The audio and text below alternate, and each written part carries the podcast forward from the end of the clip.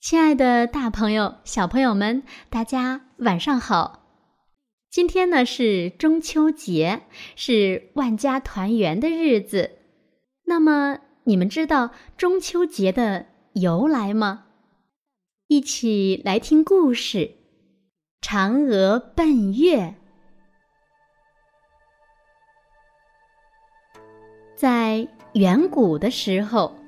天上曾经有十个太阳，晒得大地冒烟，海水干枯，老百姓呀苦得都活不下去了。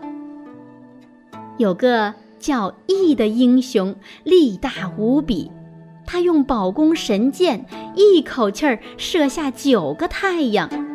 最后那个太阳一看大事不妙，连忙认罪求饶，羿。才息怒收工，命令这个太阳今后按时起落，好好为老百姓造福。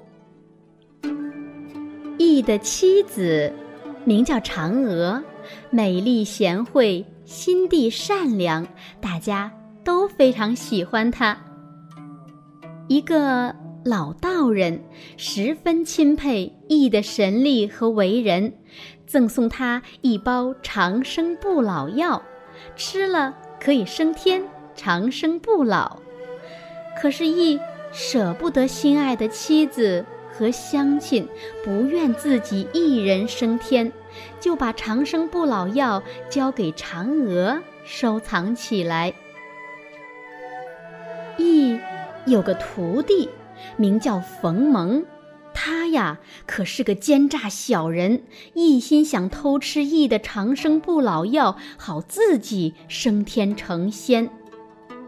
这一年的八月十五，羿带着徒弟们出门打猎去了。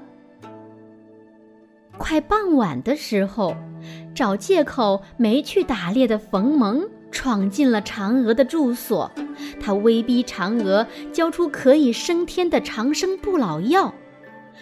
嫦娥迫不得已，仓促间把药全部吞下肚里，马上，她便身轻如燕，飘出窗口，直上云霄。由于嫦娥深爱自己的丈夫。最后，她就在离地球最近的月亮上停了下来。听到消息，羿心如刀绞，拼命朝月亮追去。可是，他进，月亮也进；他退，月亮也退，永远也追不上。羿思念嫦娥。只能望着月亮出神。此时，月亮也格外圆，格外亮，就像心爱的妻子在望着自己。第二年八月十五的晚上，嫦娥走出月宫，默默地遥望下界，思念丈夫和乡亲们。她那美丽的面孔，使得月亮也变得格外圆，格外亮。